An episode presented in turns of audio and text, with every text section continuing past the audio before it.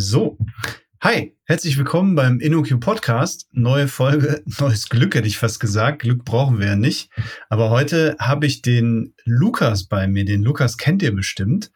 Und nämlich ist der Lukas der eigentliche Moderator dieser, dieses Podcasts. Äh, und jetzt, ich bin immer nur so ja, Ersatzmoderator oder ich springe gerne mal ein, wenn der Lukas keine Zeit hat. Und heute kommt's zum, ja, wie sagt man, zum Aufeinandertreffen der Moderatoren. So ist es. Und wir moderieren uns nicht nur gegenseitig, denn der Lukas ist mit einem ganz speziellen Thema heute da. Denn der Lukas ist ja nicht hauptberuflich Podcast-Moderator, auch wenn man das äh, manchmal annehmen könnte. Der Lukas ist ja bei InnoQ auch äh, Senior Consultant und ähm, engagiert sich viel in der Open Source Community und hat ich weiß nicht, wie viele Projekte du eigentlich hast. Die können wir ja später im Verlauf der Sendung mal zählen, aber darum geht's ja gar genau. nicht, sondern es geht um ein bestimmtes Projekt, was du mit ähm, Kolleginnen und Kollegen von InnoQ zusammen gebaut hast. Und zwar geht's da um die Bibliothek Faucet oder das Tool Faucet, wie der Wasserhahn auf Englisch. Genau. Ähm, soweit ich das verstanden habe, ist ähm, Faucet eine Asset Pipeline, eine Open Source Asset Pipeline, mit der ich statische Dateien in meiner Webanwendung äh, bundeln, äh, präprozessieren, äh, generieren und was der Teufel, weiß der Teufel noch was mit tun kann. Ähm, Habe ich da recht oder ist das was ganz anderes oder was tut Fawcett eigentlich genau? Was ist das? Und was ist eigentlich die Problemstellung, die du damit versuchst zu lösen? Genau, das, das ist eine gute Frage, Robert. Ne? Also äh, grundsätzlich bin ich ja äh, kein Fan davon, äh, Probleme äh, zu lösen, die schon gelöst sind, ähm, sondern lieber irgendwie zu überlegen, äh, welch, welche von den Lösungen, die es schon gibt, äh, könnte man verwenden. Und Faucet ist so ein bisschen daraus entstanden, dass keins von den existierenden Tools so das erfüllt hat, äh, was wir damals im Projekt gebraucht haben. Also es ist aus einem, mhm. aus einem Kundenprojekt heraus entstanden.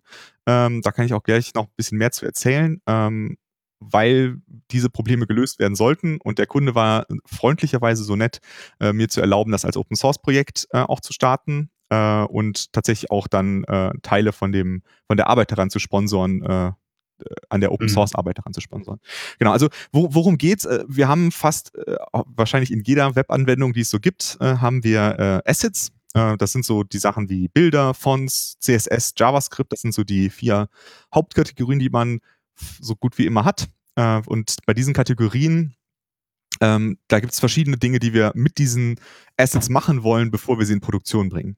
Und ähm, ich würde das so grob in vier Kategorien von Problemen, die wir haben, die wir lösen müssen, äh, kategorisieren, ähm, um die Bilder und um diese Sachen in Produktion vernünftig ausliefern zu können. Mhm. Äh, und für mich wäre so das erste offensichtliche, wir wollen, dass diese äh, diese Assets so klein sind wie möglich. Ne? Also mhm. äh, wir wollen äh, möglichst wenig Bandbreite verbrauchen, wir wollen, dass es möglichst schnell beim äh, Kunden oder der Kundin ankommt, also müssen wir das kleiner bekommen. Mhm. Und das kommt natürlich ganz darauf an, was für, ein, für eine Art von Asset das ist, ähm, wie wir das kleiner bekommen. Ähm, nehmen wir jetzt mal Bilder. Bilder gibt es jetzt zum Beispiel ein JPEG oder ein PNG-Bild. Ähm, und wenn wir die jetzt standardmäßig so nehmen, wie wir sie bekommen, dann können wir da auf jeden Fall noch was rausholen. Ne? Also mhm. der Robert ist ja zum Beispiel großer Fan von äh, MOS JPEG ähm, als äh, Kompressor. Äh, das ist tatsächlich einfach ein Tool, was ein JPEG nimmt und ein JPEG draus macht. Aber das JPEG hat dann einfach eine geringere Dateigröße, ohne die Qualität einzubüßen. Ähm, das wäre jetzt so ein Beispiel für, für diese Kategorie von Problemen. Wir wollen das Bild einfach kleiner haben. Na, eine Variante davon ist, vielleicht wollen wir auch ein anderes Bildformat verwenden. Also vielleicht haben wir gemerkt, dass wenn wir das als WebP ausliefern, was so ein modernes Bildformat ist, dass, äh, dass es da kleiner ist als, als JPEG oder PNG. Na, dann wollen wir vielleicht unsere Bilder erstmal konvertieren in ein anderes Format, weil das einfach besser funktioniert, weil es kleiner ist. Oder wir wollen vielleicht sowas machen wie, wir haben äh, JavaScript und wir wollen das äh, minifizieren. Ne? Das ist ja so ein Ding, mhm. das äh, gab es irgendwie früher mal dieses JS Minify hieß das, glaube ich, ne? Oder wie hieß das mhm. nochmal? JS Min? JSMin ähm, hieß es, glaube ich, ja, aber es gab genau. ja zig Libraries dafür. Genau, ich glaube, das war so das erste, also zumindest das erste, was ich benutzt habe. Ähm, und mit JSMinify, äh, was man da ja macht, ist, man versucht quasi das JavaScript kleiner zu machen, indem man beispielsweise Whitespace rausnimmt äh, oder vielleicht sogar krassere Ma Sachen macht und äh, alle äh, Variablennamen in einbuchstabige Variablennamen umbenennt oder sowas. Ne? Mhm. Das wäre jetzt so ein so ein typischer Minify-Prozess. Ne? Da ist ja. so ähm, ein Tool, was da aktuell gern für benutzt wird, ist Tersa. Das ist so ein Fork von Uglify.js. Ähm, okay. Das kann halt ähm, sehr gut Sachen kleiner machen. No, das das wäre auch. Dabei, dabei bleiben, bei diesem Klar, auf jeden Minifizieren. Fall. Entschuldigung, dass ja. ich jetzt so reinfalle, aber ich habe so viele Fragen. ähm, bei diesem ganzen Minifizieren habe ich mich immer gefragt, warum macht man das eigentlich? Ich habe doch einen Webserver und typischerweise ist doch da G-Zipping oder irgendwas aktiviert. Und mhm. Ja, was halt richtig gut geht, um äh, Textdateien klein zu kriegen, ist doch die zu zippen. Und wenn der Webserver das sowieso macht, wieso muss ich dieses ganze Minifizieren dann nochmal anstoßen? Dann wird doch was, wird doch, erfindet man da nicht Zipping neu? Und falls ja, legt man dann auf das Minifizierte nochmal ein Zip drauf? Also ich würde mir gerne so ein bisschen Sachen auch sparen, ne? weil es sind ja alles ja, Technologien, absolut. Libraries, die ich dann in mein Projekt ziehe. Wozu muss ich minifizieren, ist meine Frage. Ja, das ist eine sehr, sehr, gute Frage. Und tatsächlich, ähm, also äh, Nginx oder Apache wäre jetzt ein gutes Beispiel. Ähm, also das die gehört ja zur Kategorie Reverse Proxy. Ne? Also man hat mhm. irgendwas, äh, was äh, vor der Anwendung sitzt und man hat da so einen Reverse Proxy und der Reverse Proxy äh, ver bearbeitet diese Sachen. Ne? Und es gibt ja auch viele Reverse-Proxys, die speziell darauf ausgerichtet sind, solche Optimierungen dort durchzuführen. Ne? Also Varnish mhm. beispielsweise ist ja auch ein Reverse-Proxy und die nennen sich ja selbst irgendwie Web Accelerator oder sowas. Äh, keine mhm. Ahnung, was, ich glaube, so hieß es, äh, um halt genau solche Sachen zu tun. Und grundsätzlich können wir all diese Dinge, die ich gerade auch aufgezählt habe, können wir auch in einem Reverse Proxy machen.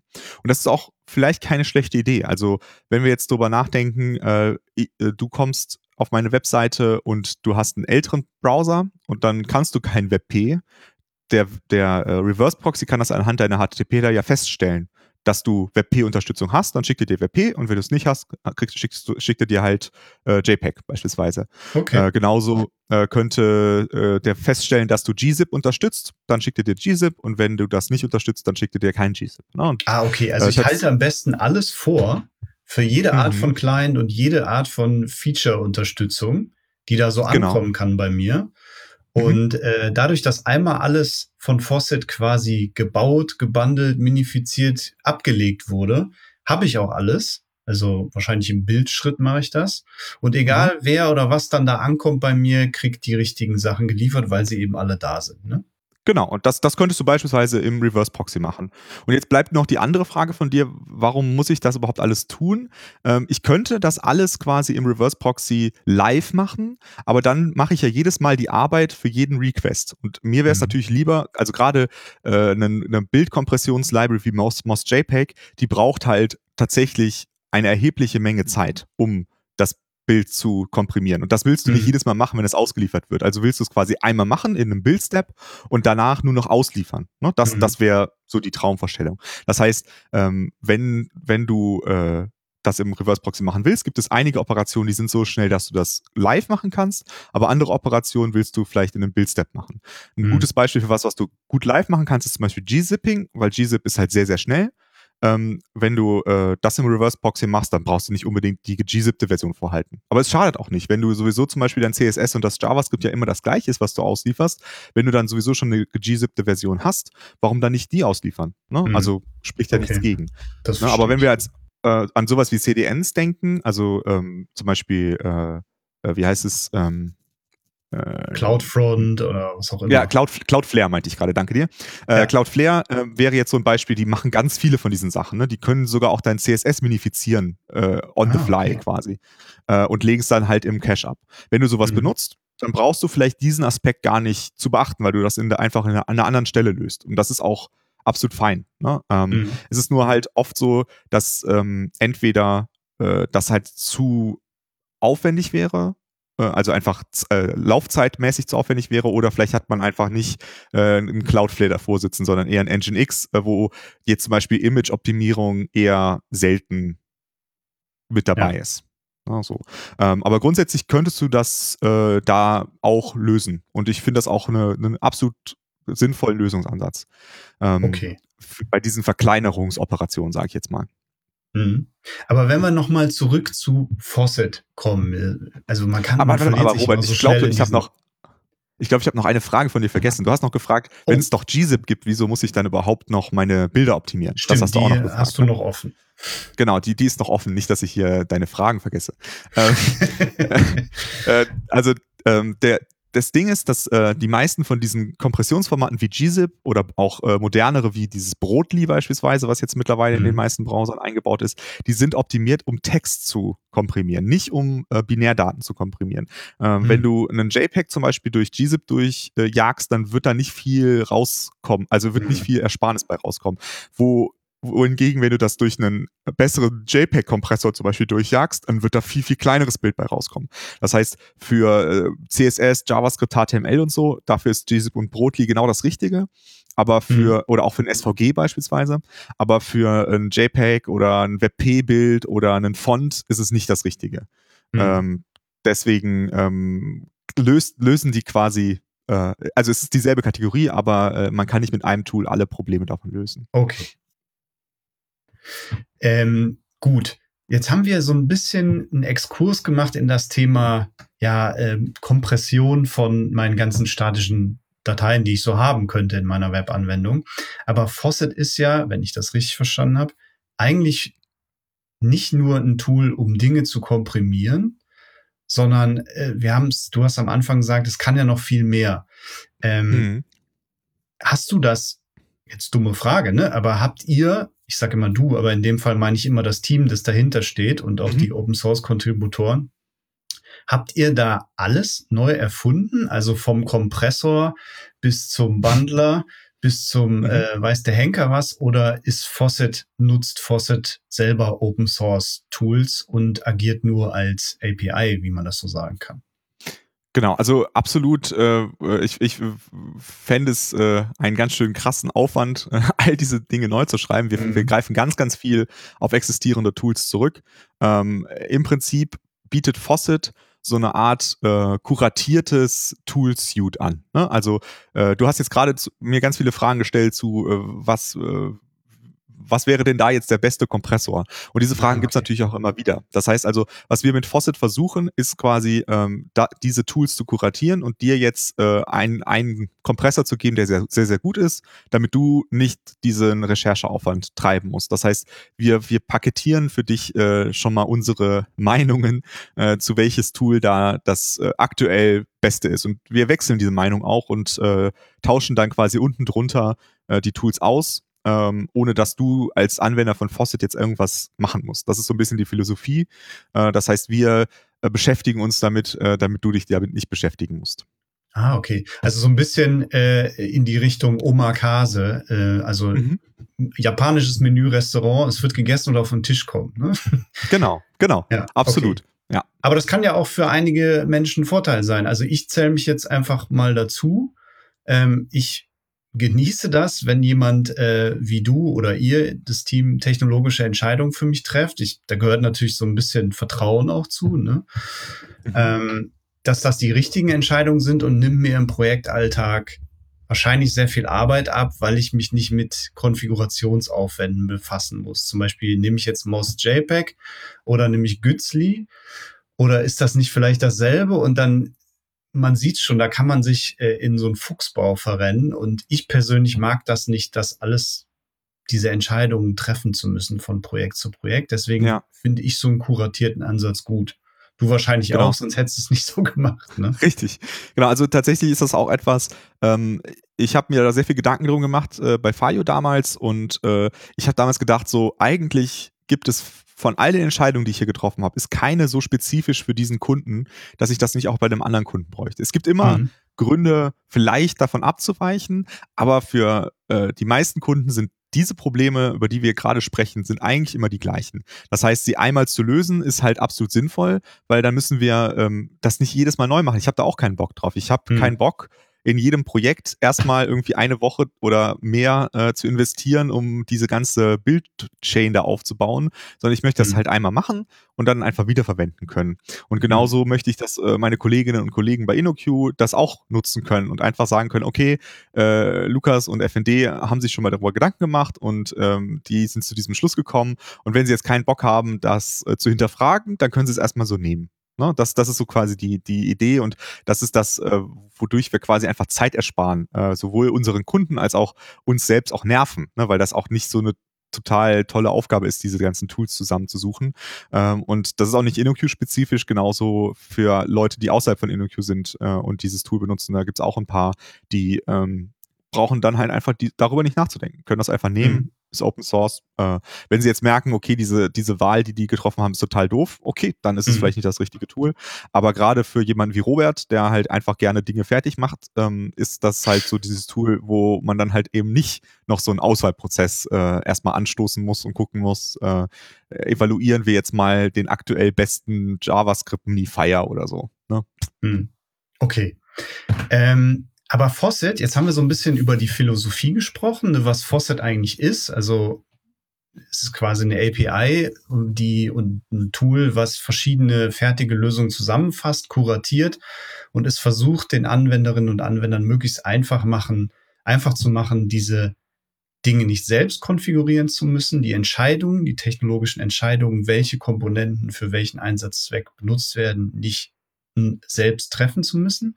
Und wir haben so ein bisschen über die Kompressionsthematik gesprochen. Aber Fawcett macht mhm. ja noch viel mehr. Wenn ich hier auf eure Website gucke, die packen wir auch mal in die Show Notes, fawcett-pipeline.org, da steht ja viel mehr. Ne? Und mhm. da sehe ich ganz zuvorderst natürlich JavaScript.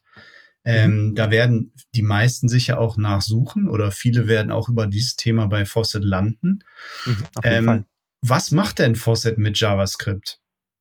Genau. Also ähm, ich hatte ja eben schon so quasi jetzt äh, das eine große Themenkomplex ist irgendwie die Dateigröße zu verringern. Ähm, mhm. Der zweite Punkt und das da ist gerade JavaScript halt ein wichtiger äh, Fall für ist äh, Transformation nenne ich das jetzt mal. Also wir, wir mhm. haben beispielsweise unseren Code äh, in TypeScript geschrieben und das kann der Browser nicht, also muss ich es erstmal konvertieren in JavaScript. Oder ich habe sowas benutzt wie JSX, was Leute in React beispielsweise benutzen. Ne? Das ähm, ist ja so eine Syntaxerweiterung von JavaScript und das kann man kompilieren zu normalem JavaScript. Äh, das wäre jetzt auch so eine Transformation. Anderes Beispiel wäre äh, SCSS, ne? also ist ja, oder SAS, äh, das, was man, äh, was viele Leute, die gerne CSS schreiben, äh, gerne benutzen als Tool, ähm, so ein Präprozessor oder ein, eine Sprache, die in CSS kompiliert, äh, die dem halt bestimmte Features hinzufügt. Also will ich mhm. mein SAS beispielsweise in CSS verwandeln.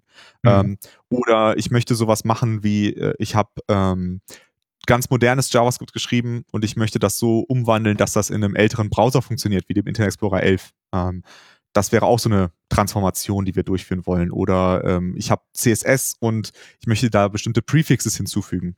Ähm, mhm. das, es gibt ja diese Browser-Prefixes, die mittlerweile nicht mehr das Mittel der Wahl sind bei den Browserherstellern. Ist jetzt nicht mehr so ganz brandaktuelles Thema, aber es kommt immer noch vor, gerade wenn man halt doch ein bisschen ältere Browser unterstützen will, dann äh, gibt es halt bestimmte Möglichkeiten, quasi automatisch ähm, mhm. eine zweite Version von einer Regel hinzuzufügen, die halt in älteren anderen Browsern funktioniert. Ja, das sind das diese alles so WebKit-Präfixe ne, für Properties in CSS. Die genau, Genau. Oder minus Mods für vom, vom Mozilla ähm, ja. oder äh, sowas. Ne? Genau, das, ja. das wären diese Prefixes. Das sind alles so Transformationen, wo die, das trifft eigentlich, ja, würde ich sagen, hauptsächlich auf CSS und äh, JavaScript äh, zu, dass wir halt nicht exakt dasselbe also, dass wir nicht CSS so schreiben, wie es nachher genau ausgeliefert wird, sondern quasi erst noch so mhm. einen Transformationsschritt davor haben.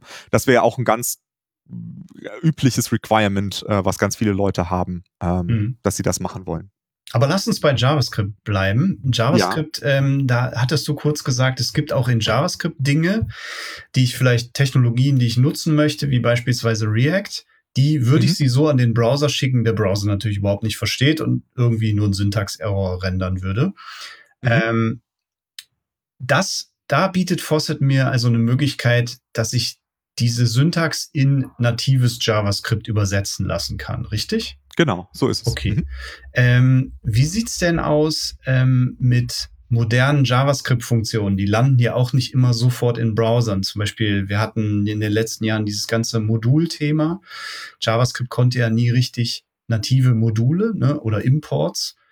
Ähm, da gibt's aber das war auch so ein Grund, warum diese ganzen Bundling-Tools nennen die sich ja, glaube ich, ne, an den Markt mhm. kamen, die dann quasi Modulsyntaxen erfunden haben oder irgendwann sich nach dem JavaScript-Standard gerichtet haben oder ihn auch getrieben haben, ne? dass es überhaupt mal ein Standard wurde über die letzten Jahre.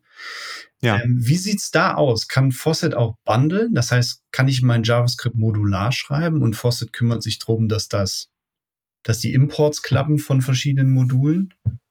Genau, also das ist auf jeden Fall auch ein ganz äh, wichtiges Thema. Das wäre für mich so, äh, so der dritte De Themenkomplex ist das Bundling. Das gibt's mhm. ja nicht nur für, für JavaScript, sondern auch für CSS wieder. Äh, gibt's in beiden Welten äh, dieses Problem. Ähm, und das äh, ist auch ganz essentieller Teil äh, von, diesen, äh, von dieser Funktionalität in, in Faucet. Ähm, tatsächlich ist es ja auch nicht so, dass es ausschließlich darum geht, ähm, dass jetzt irgendwie der Browser die moderne Syntax nicht unterstützt oder so oder keine Module-Unterstützung hat.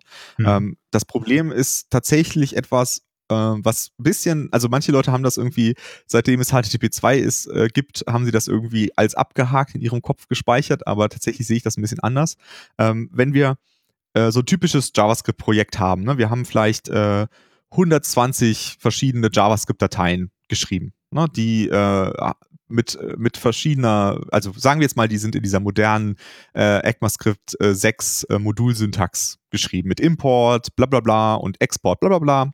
Und dann haben wir jetzt irgendwie 140 Dateien. Dann kann jetzt ein moderner Browser ähm, einfach quasi die, die Startdatei laden, da drin lesen, da, du importierst hier folgende fünf Dateien, dann lädt er diese fünf Dateien runter, da guckt er, da drin sind wieder irgendwelche Import-Statements, die liest er auch auf, lädt sie runter und so weiter. Ne? Das, das funktioniert in einem modernen Browser, äh, ist aber die Frage, ob das so wünschenswert ist. Wenn wir das nämlich tun, dann haben wir kaskadierende Requests. Wir, mhm. wir starten mit einem Request und äh, wenn erst wenn der runtergeladen ist, wissen wir, welche Dependencies dieser, äh, diese Datei hatte. Mhm. Also startet der jetzt vier weitere Requests. Äh, darin sind jetzt nochmal drei Dateien referenziert. Dann starten die nochmal drei weitere Requests. Und dasselbe ah, okay. gilt für CSS. Da gibt es ja auch eine moderne äh, Import-Syntax, äh, die auch die meisten Browser unterstützen. Auch da gilt dasselbe. Wir, wir würden so eine Kaskade aufbauen. Mhm. Und gerade in Webanwendungen ist halt Latenz ein ganz, ganz kritisches Thema. Also die Zeit, die es halt einfach braucht, quasi ein Paket äh, zu schicken und die Antwort zu bekommen, weil wir müssen ja erstmal jedes Mal die Antwort bekommen, sie interpretieren und erst dann können wir den nächsten Request auslösen. Und mhm. wir wollen solche kaskadierenden Requests möglichst, äh, also eine möglichst kleine Kaskade haben, weil das halt einfach viel zu viel Zeit kostet, jedes Mal hin und her zu springen. Ähm, okay, das heißt, das, das, Problem ist eigentlich, äh, wenn ich mir als Entwickler super Mühe gebe, meine, meinen JavaScript-Code äh, modular wiederverwendbar und möglichst kleinteilig äh, zu strukturieren, wie was ein Teil von guter Architektur ja auch ist, dann ist das für das Entwicklungsteam und mich wahrscheinlich super, weil mein Code idealerweise wartbarer wird, äh, modularer, übersichtlicher. Aber für den Client den Browser wäre es ein Albtraum, besonders für ein Mobile Device, was auf dem Akku läuft, in einer schlechten mhm. Mobilfunkzelle, wenn da 25 kaskadierende kleine Requests entstehen, um JavaScript-Module nachzuladen, die wiederum Module nachladen. Das geht genau. wahrscheinlich ziemlich auf den Akku, ne? Genau, das geht auf dem Akku und das kostet einfach sehr viel Zeit, weil wir ja, ja. jedes Mal äh, warten müssen, bis alles runtergeladen ist. Mhm. Ähm, und das ist tatsächlich halt einfach ähm, etwas, was, äh, also grundsätzlich können wir mit HTTP 2 und HTTP 3, äh, das ist jetzt ein Thema, das will ich jetzt nicht ganz aufmachen, aber das wäre dann doch, äh, würde den Rahmen etwas sprengen. Da äh, kann ich tatsächlich einen Podcast zu machen. können wir gern machen, Robert. Dann haben wir direkt schon unseren zweiten Termin. Ähm, Den machst du besser mit äh, Stefan. okay. und also wir könnten tatsächlich, also die, diese Technologien erlauben es uns quasi mehr äh, Dateien gleichzeitig herunterzuladen, was toll ist. Ne? Ähm, das heißt also grundsätzlich ähm, ist das besser als bei HTTP 1 mehr Dateien zu haben, aber das Problem von dieser Kaskade, von diesen kaskadierenden Requests, das geht nicht weg. Das geht nicht weg, weil es halt äh, einfach äh, in dem drin steckt, dass du halt die Antwort erst interpretieren musst, bevor du die nächste mhm. schicken, äh, den nächsten Request schicken kannst. Und solange es dieses Problem gibt, äh, müssen wir uns damit beschäftigen. Äh, es gibt halt einen Fix dafür äh, und das sind die, äh, ist dieses, ähm, äh, mir fällt der Name gerade nicht ein, es ist äh, Server Push, genau, jetzt fällt mir der mhm. Name ein. Äh, Server Push ist so ein HTTP2-Feature, da kannst du quasi äh, wenn du eine Datei schickst, kann der Server, äh, also du fragst eine Datei an und der Server antwortet dir nicht mit einer Datei, sondern mit mehreren Dateien, äh, weil er weiß, dass du die brauchen wirst. Mhm. Das Problem daran ist, wenn du das übertreibst, äh, dann machst du das Caching kaputt, weil wenn der Browser diese Dateien schon gecached hat, dann muss er jetzt quasi äh, dir, dir sagen, bitte brecht diese Requests ab, äh, diese, diese Antworten ab, die kenne ich schon. Mhm. Und äh, dadurch äh, wird es in der Praxis tatsächlich sehr, sehr wenig benutzt, äh, dieses Push. Äh, ich habe es tatsächlich noch nie in einem Projekt benutzt, weil mir dieser Trade-off das nicht wert ist. Mhm. Das heißt, ich denke dann lieber darüber nach, wie sorge ich dafür, dass wir keine kaskadierenden Requests haben. Das heißt nicht, dass alles in einer JavaScript-Datei landen muss. Das, also in den meisten Projekten habe ich dann doch irgendwie, sage ich mal, irgendwas zwischen drei und zehn JavaScript-Dateien. Mhm. Aber äh, ich sorge halt dafür, dass sie nicht kaskadierend sind, sondern dass äh, ich halt weiß, auf welcher Webseite ich welche von diesen JavaScript-Dateien laden muss. Mhm. Okay, verstehe. Ähm, das heißt, als Entwickler kann ich hingehen ähm, und meinen JavaScript-Code äh, so strukturieren, wie ich es für richtig halte. Und Faucet kümmert sich darum, diese Abhängigkeiten aufzulösen und zusammenzukleben. So kann man das ja irgendwie sagen, ne, beim Bundling. Also alles wird genau. Mhm. nacheinander in eine Datei geschrieben. Und das hat zur Folge, dass aus meinen 15 Imports, die ich da so habe, quer über alle Dateien, ein File, also die alle in einem File landen, der Code dieser Imports. Und der Browser muss dann nur noch dieses eine File laden. Genau. Okay. Genau. Das ist ja erstmal cool.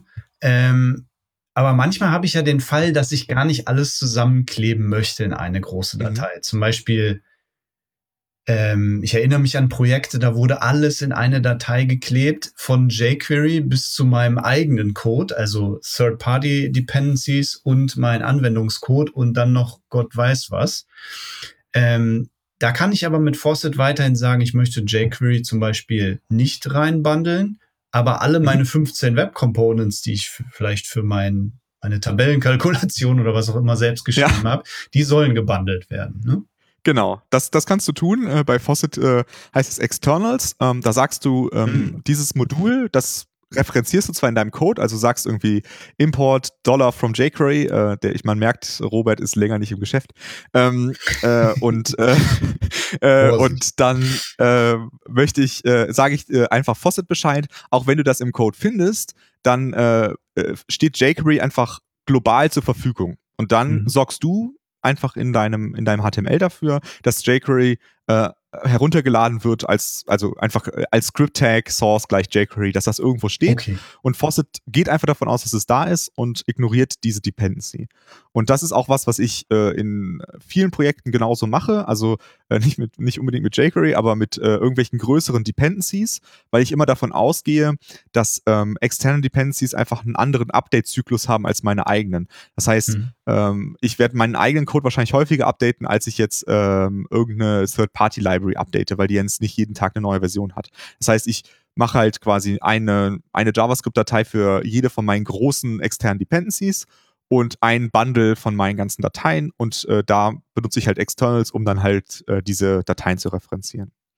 Okay. Ähm, das wäre jetzt so das, was ich, was mir meistens schon ausreicht. Ähm, damit verwandt ist das Thema Code Splitting. Äh, das ist so die Idee, dass man tatsächlich äh, quasi äh, nicht eine Datei ausspuckt, sondern mehrere Dateien. Ähm, das ist auch was, was viele Tools unterstützen. Das unterstützt Faucet derzeit noch nicht. Äh, wir tüfteln da gerade noch so ein bisschen dran. Vielleicht kommt das demnächst, kann ich aber noch nicht versprechen. Wofür ähm, brauche ich das? Genau, das ist, das ist halt die Frage, wofür brauche ich das? Ne? Also ein Beispiel für mich wäre jetzt, äh, du benutzt eine größere externe JavaScript-Datei, äh, äh, Library, und ähm, du möchtest, äh, dass die da erstmal aller Code, den du gar nicht brauchst, rausgelöscht wird. Ne? Dieses, dieses Verfahren mhm. nennt sich Dead Code Elimination oder äh, im JavaScript Parlance heißt das äh, Tree Shaking. Äh, da äh, sage ich zum Beispiel, ähm, ich importiere von underscore JS äh, nur fünf Funktionen, dann sollen auch nur fünf Funktionen in meinem Bundle landen. Wenn ich das jetzt so mache mit den Externals, wie wir das eben besprochen haben, dann ist das ja erstmal so, dass einfach ganz underscore ähm, da ist, auch wenn ich nur fünf Funktionen dafür brauche. Und das könnte okay sein, weil ich einfach sage, okay, es ist halt gecached und dann ist es mir egal. Äh, oder ich sage halt, ich möchte tatsächlich quasi ein Custom-Bild von Underscore erzeugen, der nur die Funktion enthält, die ich tatsächlich auch brauche. Und dafür wäre Tree Shaking dann eine ganz gute Option. Dann habe ich am Schluss quasi eine App.js, wo mein Code drin ist, und eine mhm. Underscore.js, wo aber nur der Teil von Underscore drin ist, den ich tatsächlich brauche. Ne, dafür könnte man Tree Shaking ah, okay. beispielsweise gut verwenden. Das ist der Grund, warum das so ein bisschen auf unserem Radar ist, aber wir haben es einfach noch nicht ähm, angepasst. Also wir wollen es natürlich auch nicht selber bauen. Äh, das äh, passt ja auch nicht zu der Philosophie. Äh, wir wollen nur einen guten Weg finden, wie wir das integrieren in unsere, mhm. in so unser Tooling. Und da haben wir noch nicht den, den super guten Weg gefunden, weswegen wir das erstmal nach hinten verschoben haben. Okay. Ähm, das heißt, Java, ihr, ihr, könnt alles, was JavaScript Bundling so äh, ja, erfordert, könnt ihr bis auf dieses Tree Shaking Thema, ne? Nee, Tree Shaking können wir auch. Äh, wir können nur nicht, äh, wir können nur nicht ähm, äh, Code Splitting. Also Tree Shaking okay. machen wir okay. auch. Mhm. Super. Ähm, dann lass uns kurz, du hattest es ja schon mal angesprochen, mal zu CSS kommen. Ähm, mhm. In CSS gibt's ja auch, es gibt ja Syntaxen, Sprachen, die CSS ähnlich sind, die aber CSS ausspucken, also transpilieren. Mhm. Ähm, dazu zählt vor allem SAS, das kennen vielleicht äh, einige Hörerinnen und Hörer. Ähm, das könnt ihr auch? Genau. Okay. Das heißt, wenn ich mir Faucet ins Projekt hole, kriege ich nativ äh, Unterstützung für SAS, ähm, ECMAScript 6, also den aktuellen JavaScript-Standard, ähm, oder muss ich da noch zusätzliche Libraries mit in mein NPM-File klemmen?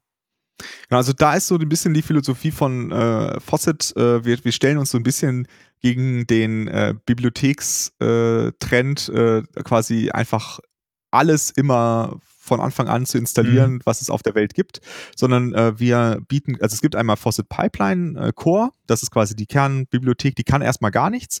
Und dann gibt es halt Faucet Pipeline JS beispielsweise und das unterstützt dann all diese Dinge, über die wir gesprochen haben, für JavaScript. Äh, damit, ah, okay. wenn du in deinem Projekt gar kein JavaScript brauchst, sondern nur CSS, dann ähm, brauchst du ja nicht jetzt irgendwie Babel oder, oder Webpack oder mhm. sonst was zu installieren. Ne? Ähm, das heißt, äh, wir abstrahieren ja für dich, welche von diesen Bibliotheken wir ausgewählt haben, aber also das ist kuratiert. Du musst nur sagen, ich brauche JavaScript, dann installierst du zusätzlich Faucet Pipeline JS und äh, wenn du sagst, ich brauche SAS, dann installierst du Faucet Pipeline SAS und dann kriegst du halt alle Dependencies mit ins Projekt rein, äh, die du dafür brauchst, um diese Sachen zu bauen.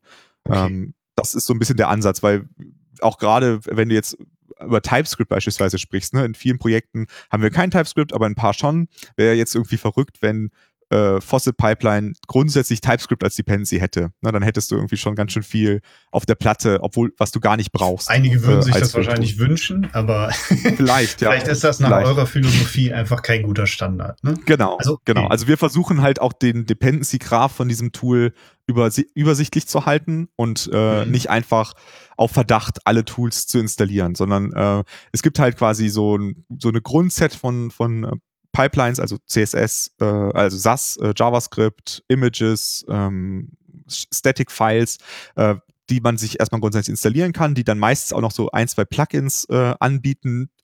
Da fordern sie sich dann einfach auf, noch ein zusätzliches Plugin zu installieren, wenn du diese Funktionalität nutzen möchtest. Das ist so ein bisschen okay. die Philosophie da.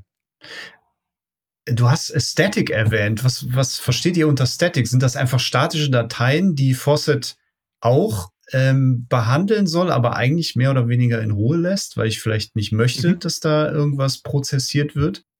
Genau, also Static ist so die, die ganz, die alle einfachste von unseren, äh, von unseren Plugins. Äh, das kopiert einfach Dateien.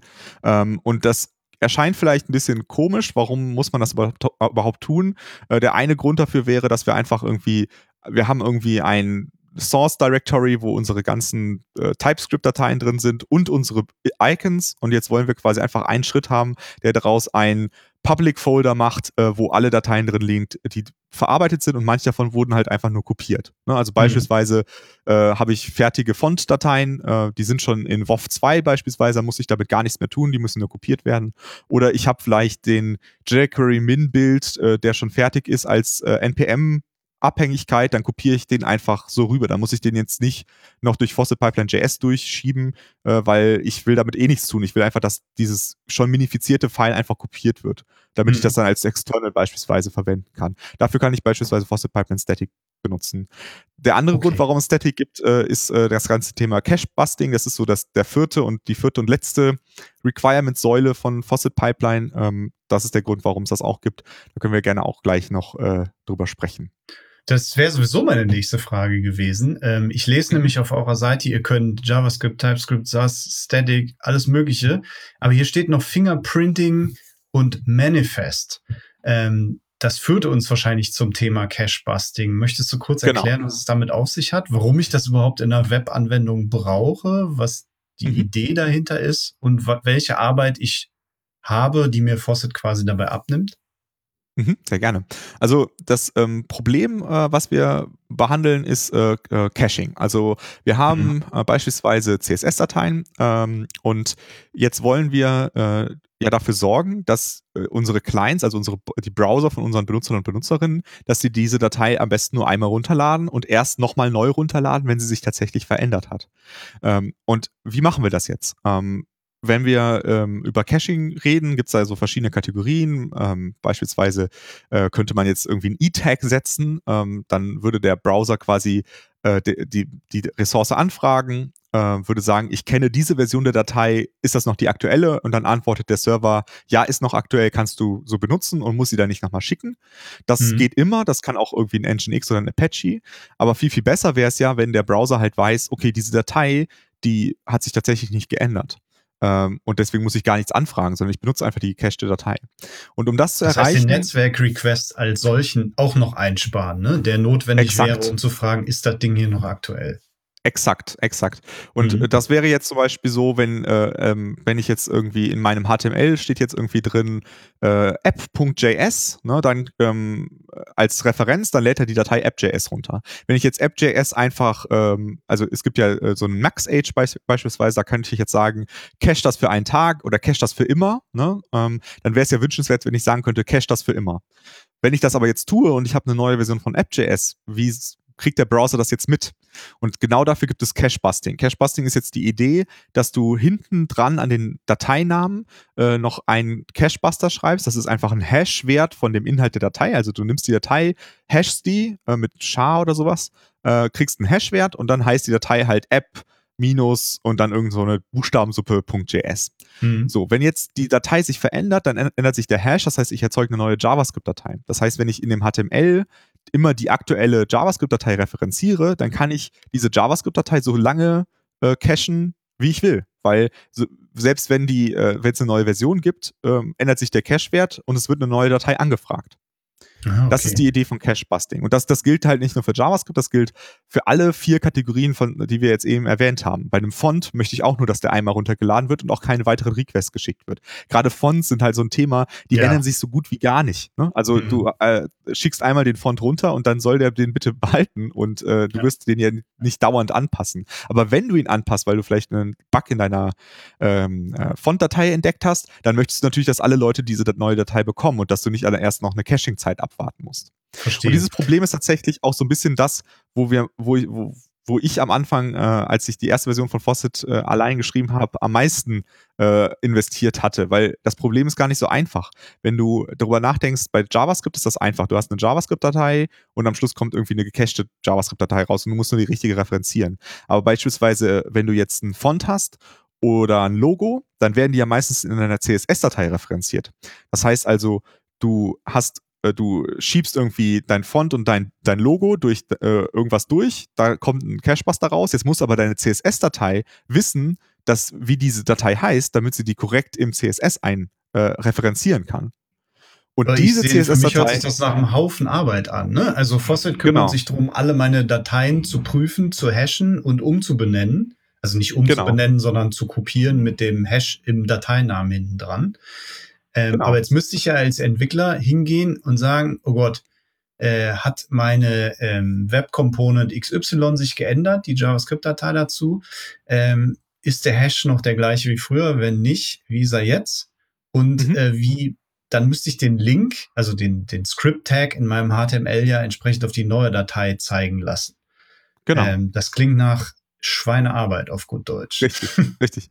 Und genau das wollen wir halt äh, einfach machen und äh, das ist so eine von den Sachen, wo die Fosset halt wirklich quasi auszeichnet als meiner Meinung nach eine sehr, sehr einfache Lösung für dieses Problem, äh, weil was, was Faucet am Schluss macht, ist, äh, also zum einen sorgt es erstmal dafür, äh, dass diese Dateien in einer bestimmten Reihenfolge verarbeitet werden. Also erstmal äh, kopiert es dir alle statischen Dateien, also sowohl einfach die Fonts, die einfach eins zu eins kopiert werden, als auch die Bilder, die vielleicht vorher noch äh, durch, mh, durch irgendeinen Kompressor nochmal durchgelaufen sind. All diese mhm. Dateien macht es erstmal zuerst erzeugt dafür dann jeweils eine, äh, die, die neue Datei mit diesem äh, Cache-Buster hinten dran und ähm, dann in dem zweiten Schritt passiert das, äh, äh wird CSS und JavaScript verarbeitet und das CSS kann dann auf, äh, kann dann schon das Mapping durchführen. Also äh, immer, wenn man an irgendeiner Stelle jetzt eine URL von irgendeinem Font oder einem Bild haben möchte, äh, kann es halt äh, einfach nachgucken, was wurde denn dafür, wie heißt diese Datei denn jetzt? Ne? Und wird dann okay. automatisch in dem CSS ersetzt.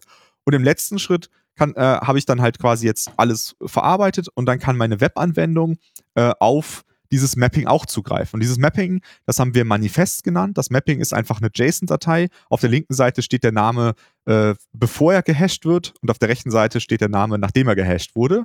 Und dann kannst du in deiner Webanwendung einfach in dieses JSON reingucken, sagen, ich brauche jetzt die app.css und mhm. dann steht in dem JSON drin, wie diese jetzt heißt, dass die jetzt app345.css heißt. Und dann okay, musst verstehe. du darüber dich überhaupt gar keine Gedanken machen also wie quasi eine Landkarte, ne? Meine ja. App.js will ich immer App.js nennen in meinem Code, in meiner HTML-Datei oder wo auch immer ich die brauche. Und Fawcett weiß, wie sie nach der Änderung richtig heißt. Und das steht dann in dieser manifest.json. Und die kann ich auswerten, um mir da die richtigen Dateinamen zu besorgen für die genau. App.js und Co. Exakt. Ähm, okay. Das klingt super. Ich muss natürlich immer noch die JSON-Datei in meiner Programmiersprache, in meinem Framework der Wahl öffnen und äh, JSON parsen können ja die meisten Sprachen. Das sollte mhm. nicht nicht so gigantischer Aufwand sein, aber habt ihr auch Integration für Frameworks, dass ich das vielleicht überhaupt nicht machen muss und dass sich das quasi mhm. unsichtbar integriert, so richtig Rails-mäßig? Genau. äh, genau, also das, das haben wir. Äh, wir haben das äh, für, für Rails, äh, wir haben das für Spring äh, Spring mhm. Boot äh, und wir haben das für Express.js. Ähm, das sind so die, wo es funktioniert, wo wir es auch in Produktion dieses Plugin benutzen. Äh, grundsätzlich, also das Rails-Plugin ist tatsächlich, ich habe das vor langer, langer Zeit geschrieben, das sind, glaube ich, zwölf Zeilen Code oder so. Also es ist wirklich nicht viel Arbeit, weil es ja eigentlich wirklich nur eine JSON-Datei ausliest und dann mhm. äh, das Mapping da durchführt. Ähm, und äh, das heißt, wenn ihr jetzt irgendein Framework benutzt, wie jetzt Phoenix oder so und das gibt's da noch nicht, dann heißt das noch nicht, dass ihr dann Faucet nicht benutzen könnt, sondern dann müsst ihr vielleicht ein kleines Plugin schreiben. Das ist in den meisten Web-Frameworks gar nicht so viel Arbeit. Also auch das Express-Plugin ist relativ äh, klein. Ähm, das sind aber schon fertige. Wenn ihr diese Frameworks benutzt, dann ist das Problem schon gelöst. Dann müsst ihr eigentlich nichts mehr machen. Äh, wenn ihr jetzt ein anderes Web-Framework benutzt, dann müsst ihr eventuell noch so ein kleines äh, Plugin äh, schreiben. Äh, aber wie gesagt, wir haben extra JSON gewählt in dieser super einfachen Struktur, weil es halt total einfach ist, mhm. dafür dann ein ja. Plugin zu schreiben. Okay, und wenn ihr das tun solltet, liebe Hörerinnen und Hörer, dann macht doch eine Open Source Contribution auf GitHub. Ähm, auf jeden ähm, Fall. Denn wenn der oder die zweite mal ein Phoenix-Plugin sucht, dann ist es schon da. Ihr kennt das Prozedere. Da wäre euch das Team wahrscheinlich inklusive Lukas sehr dankbar für. Auf jeden Fall. Okay. Ähm, das heißt, wir haben jetzt äh, so ein bisschen über so ein bisschen, also wir sind schon in die Tiefe gegangen äh, zu Fingerprinting und Manifests und damit auch natürlich Cache-Busting, das will ich ja damit bewerkstelligen können. Mhm. Da sieht man, finde ich, ganz gut, wenn man sich da so lang hangelt, was das eigentlich für ein endloser Ast an Tätigkeiten ist, den ich in einer performanten, gut strukturierten Webanwendung ebenso berücksichtigen muss. Und für mich erschließt sich damit natürlich auch der Wert, den so ein Tool wie Fawcett hat. Mhm, ähm, genau. Gibt es noch andere Sachen, die wir jetzt noch nicht besprochen hatten, die Fawcett vielleicht auch noch kann, die du wichtig findest für eine gute Webanwendung? Ähm, genau, also eine Sache, ich glaube, eine, eine Sache würde ich noch ergänzen und das ist äh, mhm. das File-Watching. Also das ist etwas, was ich als jemand, der in vielen Projekten auch Frontend-Arbeit äh, macht, äh, einfach immer vermisse, wenn es nicht da ist. Also ich möchte ähm, irgendwie äh, in meinem Editor meine CSS und meine JavaScript-Dateien offen haben. Wenn ich die speichere und dann in meinem Browser Reload drücke, dann soll die bitte aktuell sein. Das ist einfach, das ist ein Workflow, äh, mit dem, ohne den kann ich nicht gut arbeiten, weil das ist mir zu, zu träge, dann immer erst noch irgendwie äh, irgendeinen Compiler anzuwerfen oder sonst irgendwas. Ich möchte, dass das automatisch passiert. Deswegen hat Faucet das Watching fest eingebaut. Das heißt, man mhm. startet Fawcett mit so einer Watch-Option und äh, dann äh, macht es dasselbe, was es dann für den Produktionsbild auch machen würde, nur dass es halt jedes Mal neu baut, wenn sich eine Datei verändert. Und dabei ist es auch intelligent. Also wenn ich beispielsweise äh, jetzt JavaScript habe und meine JavaScript-Datei besteht aus 120 Dateien, dann weiß Fawcett, aus welchen 120 Dateien die besteht. Und nur wenn sich eine von diesen 120 Dateien ändert, dann baut er exakt diese JavaScript-Datei neu und baut dann nicht einfach alles neu. Und ähm, mit einem Watch-Prozess ähm, watchen wir alle Arten von Dateien. Also äh, ist das auch sehr äh, CPU ähm, ähm, entlastend. Ne? Also viele haben dann halt irgendwie vier, fünf verschiedene Tools, äh, die alle File-Watching machen. Äh, wir haben tatsächlich einen Prozess, einen, einen Node.js-Prozess, der äh, das gesamte File-Watching macht äh, für alle Arten von Dateien und dann intelligent die Sachen neu baut, die sich ah, verändert okay. haben. Das heißt, wenn ich meine Webanwendung entwickle, egal welch, mit welcher Programmiersprache, egal mit welchem Framework, ich starte einfach parallel diesen Node-Prozess. Genau. Ähm, wo Faucet dann läuft und Faucet Watch dann einfach mein Projektverzeichnis. Ich kann vielleicht noch einschränken, bitte guck nur in dem Ordner, weil das andere sind Java-Dateien, die sind für dich eh nicht relevant. Genau. Ähm, und baut mir die Sachen so, wie ich sie dann vielleicht auch im Bildschritt vorm Deployment hätte.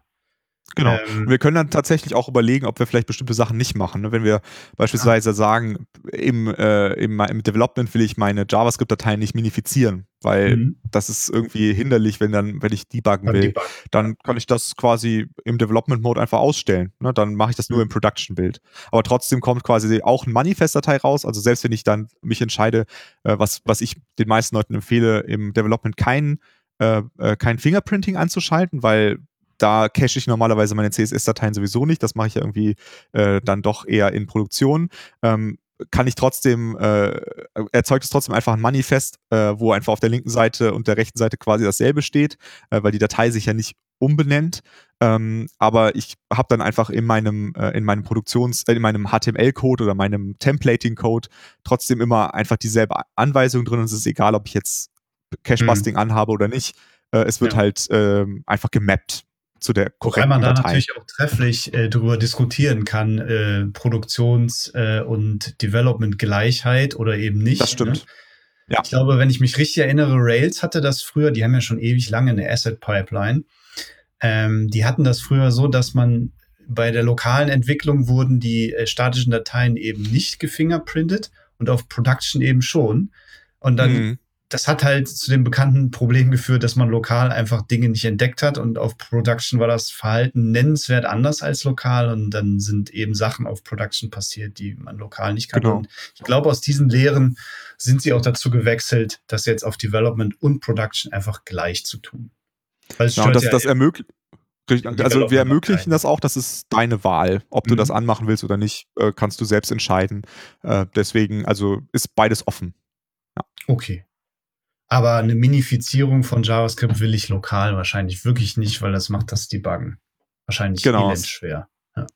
ja, also ähm, ich meine, das ist, äh, also manche Leute machen das auch lokal, weil sie sagen, äh, ich, ich habe hier ähm Source Maps. Äh, Source Maps ist so ein äh, Format, in dem sagt man quasi, diese, dieses Stück äh, von dem Endresultat mappt auf dieses Originaldatei. Das ist auch was, was wir unterstützen. Also wir erzeugen auch äh, Source Maps äh, für dich, wenn du das möchtest. Ähm, und dann kann halt dein Browser, also alle modernen Browser-Tools wie äh, im Firefox, im Chrome, in Safari, verstehen äh, diese Source Maps und können dann tatsächlich diese nicht benefizierte Datei referenzieren. Aber ich sehe das einfach ein bisschen als unnötiger Overhead, das im Development zu machen, äh, weil äh, also wenn der Minifizierer nicht einen signifikanten Bug hat, dann ändert er ja nichts an der Semantik äh, von deinem Code äh, und dann sollte es auch funktionieren. Aber klar, manche Leute sagen, wenn ich minifiziere, dann muss ich auch lokal minifizieren, weil falls der jetzt irgendwas falsch macht, dann äh, möchte ich das auch lokal direkt mitbekommen. Ähm, aber also ich hatte noch nie ein Problem mit dem Minifizierer, den wir mit anbieten. Äh, deswegen sehe ich das, diese Notwendigkeit nicht unbedingt, das lokal auch zu tun. Du hast ja das Positive erhalten. Ich bin verbittert genau. über die Jahre. ich rechne immer in jeder Software mit signifikanten Bugs, egal in welcher ja. Version sie vorliegt. Das, das äh, ist natürlich wahr, ja. Ja, okay. Ähm, eine Sache habe ich mir noch aufgeschrieben. Ähm, du hast ganz am Anfang hast du erwähnt, da haben wir so ein bisschen in ähm, CSS, was Fawcett ja auch macht, auch mit SAS oder ohne, wie ich es halt will, über ähm, ja, Vendor-spezifische Properties gesprochen. Vielleicht mhm. für neue CSS-Funktionen, die noch nicht, die es noch nicht in den Standard geschafft haben, wo Browserhersteller dann immer ihr Browser- oder Herstellerpräfix vorgehangen haben. Ähm, wie, wie geht denn Faucet eigentlich davor? Also woher weiß denn Faucet, nur weil ich äh, vielleicht die relativ neue Scroll Behavior Property in CSS benutze, ähm, dass es die zu Präfixen hat in dem CSS, was hinten rausfällt. Mhm. Genau, also äh, das haben wir natürlich auch nicht selber gebaut. Äh, das äh, entspricht ja auch unserer Philosophie, das nicht zu tun. Was äh, also äh, gar, genau, es ist eigentlich gar nichts mehr übrig. Ne? genau. äh, ähm, also da benutzen wir das Tool Auto Prefixer. Ähm, das ist, glaube ich, auch das gängige Tool dafür. Ähm, das verwendet eine äh, eine sogenannte Browsers List. Das ist eine Datei, da schreibst du rein, folgende Browser möchte ich unterstützen. Und dann steht da halt drin IE11, äh, Chrome, neueste Version ah, okay. und so weiter.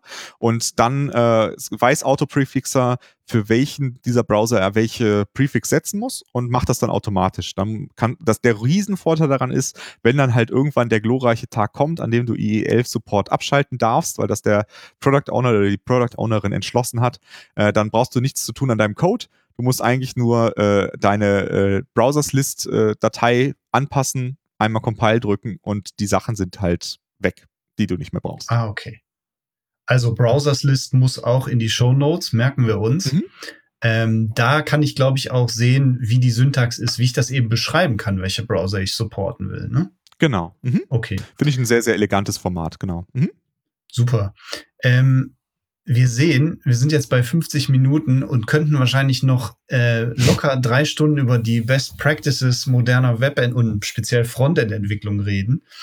Aber wir sehen ja schön, dass Fawcett viel davon so einfach macht.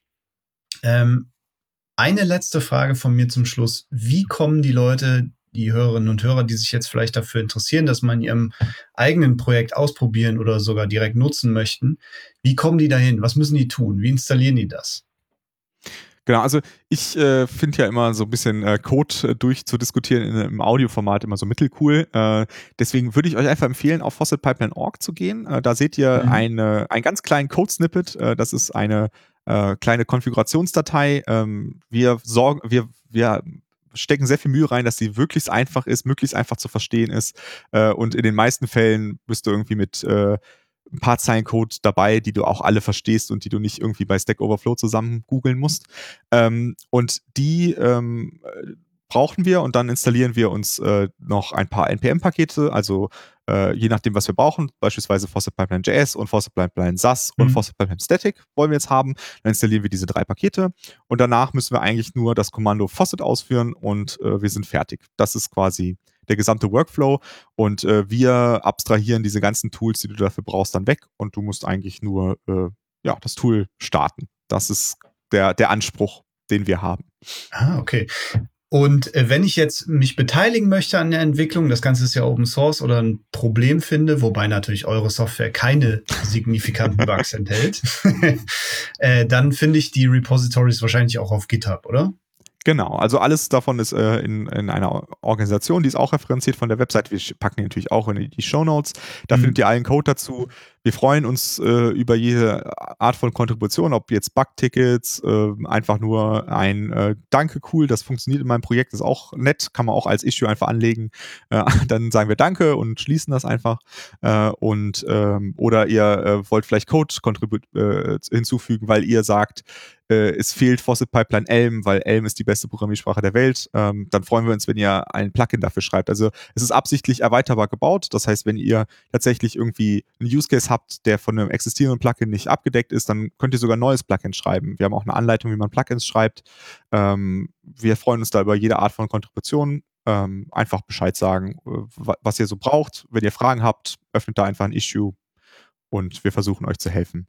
Okay, super. Ich bin natürlich äh, Fawcett-Fan. Ich bin hier zwar Moderator, aber ich bin leider nicht neutral, was das Thema Fawcett angeht, äh, weil ich es auch selbst in vielen Projekten benutzt habe und immer noch aktiv benutze. Äh, Lukas, wir haben das ja mittlerweile auch, das ist nichts Neues. Ne? Wir benutzen das wirklich in zahllosen Kundenprojekten auch. Ja. Da können wir jetzt nicht immer Namen nennen, aber da ist von der großen Versicherung bis zum Handelskonzern äh, alles dabei. Startups haben das. Ähm, da können die Leute sich wahrscheinlich relativ sicher sein, dass das kein Experimentierfeld ist, oder? Auf jeden Fall. Auf jeden Fall. Also das, äh, wir benutzen das wirklich mittlerweile in einem Großteil der neuen Projekte, die äh, diese Probleme haben äh, und das angehen wollen, benutzen wir Faucet. Ähm, ich benutze das eigentlich in jedem Kundenprojekt äh, irgendwo äh, und ähm, also InnoQ.com benutzt das beispielsweise. Äh, wir benutzen es, also Fayo, der Kunde, für den ich das damals gebaut habe, der benutzt das auch immer noch in Produktion. Ähm, äh, ja, das, ich, ich würde sagen, ist, äh, ist Production Grade. Genau. Super. Ja. Ähm, jetzt könnten wir einen Cut machen und die Leute mhm. entlassen, weil wir ja eigentlich auch schon 55 Minuten jetzt hier verplappert haben. Aber ich bin gerade so interessiert an dieser einbrennenden Frage, die so äh, stetig im Hintergrund schwelt und wozu wir wahrscheinlich auch noch Fragen von den Hörerinnen und Hörern bekommen würden. Warum kann ich denn nicht den Industriestandard Webpack benutzen, mhm. ähm, um meine ganzen Sachen zu bundeln? und mhm. zu äh, präprozessieren und was Fawcett eben auch alles kann. Also das wirft uns so ein bisschen zurück an den Anfang, aber vielleicht können wir damit ja auch abschließen. Mhm. Ähm, denn ihr habt Fawcett ja zu einem Zeitpunkt gebaut, als es Webpack schon gab und hat dann wahrscheinlich auch Gründe, das zu tun, obwohl es Webpack gab, oder? Ja, auf jeden Fall.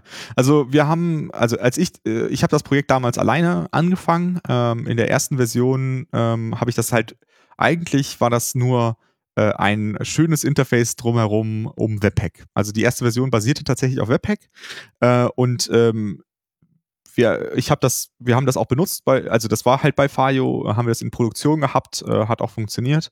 Ähm, wir haben damals, äh, also der Hauptgrund damals war halt das ganze Thema äh, Cache-Busting, weil das halt in Webpack nicht mit dabei ist, ähm, sollte das halt einfach mitgelöst werden äh, und das äh, habe ich quasi drumherum gebaut. Also ich habe unten drunter Webpack verwendet und dann halt Cache-Busting, File-Watching und so weiter halt als ein äh, Interface angeboten, äh, was dann halt auch SAS beispielsweise gewatcht hat und so weiter. Ähm, und Webpack äh, hat uns da äh, erstmal gute Dienste ähm, erwiesen, hat dann aber leider in der Produktion ein, zwei Probleme gehabt, ähm, weil als dann mal eine Exception flog und wir herausfinden wollten, was los war, haben wir halt festgestellt, dass der Code, den Webpack am Schluss ausspuckt, sehr schwer zu debuggen ist, auch wenn man halt ähm, beispielsweise sowas wie Source Maps verwendet. Äh, durch die Art und Weise, wie es den Output-Code strukturiert hat, ähm, war es sehr, sehr schwer, das zu debuggen. Und ähm, dann ist damals äh, ein Kollege dazugekommen, der nur unter dem äh, Namen FND bekannt ist, ähm, der äh, hat mich damals in dem Projekt unterstützt und der hat halt gesagt so, hey, lass uns mal ausprobieren, ob das mit Rollup besser ist. Ich habe viel Gutes von Rollup gehört. Äh, und dann haben wir tatsächlich die äh, nächste Version von Faucet gebaut und die basierte halt auf Rollup ähm, statt äh, Webpack. Und mit, mit Rollup haben wir tatsächlich sehr, sehr gute Erfahrungen gemacht. Aber schlussendlich ist das mhm. auch ein bisschen der Grund für diese Philosophie von Fawcett, dass wir sagen, hey, es gibt irgendwie coole Tools da draußen, aber hast du Bock immer zu gucken, welches davon das Neueste ist?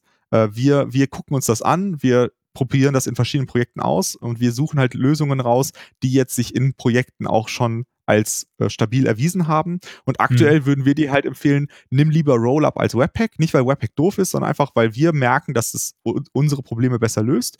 Und wenn dann irgendwann äh, das nächste tolle Tool kommt, äh, dann werden wir das austauschen. Und das Tolle daran ist, dass du als jemand, der Faucet benutzt, dafür nichts ändern musst. Du mhm. musst eigentlich nur Faucet updaten, weil deine Konfiguration ist halt ähm, hat, geht nicht auf diese speziellen Tools ein. Das, deine Konfiguration sagt nicht, äh, dass du Rollup benutzt. das steht da nicht drin, sondern wir machen das und wir übersetzen das dann in dieses Tool für dich. Mhm. Ähm, okay. Und genauso, äh, wenn jetzt irgendwie äh, aktuell diskutieren wir, ob wir Babel noch haben wollen oder ob wir Sukrase beispielsweise, das ist halt ein moderneres Tool, verwenden wollen. Äh, wenn wir uns dafür entscheiden, das zu tun, musst du als Faucet-User nichts daran ändern wir ändern das unter der Haube und du updatest Faucet und du kriegst die neuere Version von dem neueren Tool. Ähm, und gerade das Thema Cache-Busting ist halt was, was äh, eigentlich so ein bisschen holistisch angegehen, angegangen werden muss. Also du musst halt irgendwie das für CSS lösen, für JavaScript lösen, für Bilder lösen und so weiter. Und da habe ich damals auf jeden Fall keine gute Lösung für gefunden. Und da sehe ich auch heute immer noch kein Tool, was dann halt einfach dieses, dieses einfache Mapping am, am Schluss rauswirft ähm, und dir halt einfach ein Paket bietet, was halt Bildoptimierung macht, CSS-Optimierung, JavaScript-Optimierung, alles aus einer Hand, äh, alles vorkuratiert und das ist der Grund, warum es das Projekt weiterhin gibt. Okay. Super. Dann äh, sind wir jetzt kurz vor einer Stunde. Das passt super in eine Trainingseinheit oder sowas. Ich hoffe, wir sind nicht zu lang geworden. Ähm, Lukas, dann lass uns doch hier einen äh, Cut machen. Und äh, der Aufruf gilt natürlich an alle Hörerinnen und Hörer. checkt das mal aus, schaut es euch mal an und probiert es einfach mal aus. Wir sind natürlich nicht neutral, aber gerade ich kann es sehr empfehlen. Danke dir. Gut, Lukas. Dann äh, danke ich dir für die Beantwortung meiner Fragen und das nette Gespräch und wir sehen uns vielleicht nochmal in einem Aufeinandertreffen hier wieder, oder? Bestimmt, bestimmt. Die Moderatoren werden sich wieder treffen. okay, dann mach's gut und wir sagen allen Tschüss, macht's gut. Genau, ciao.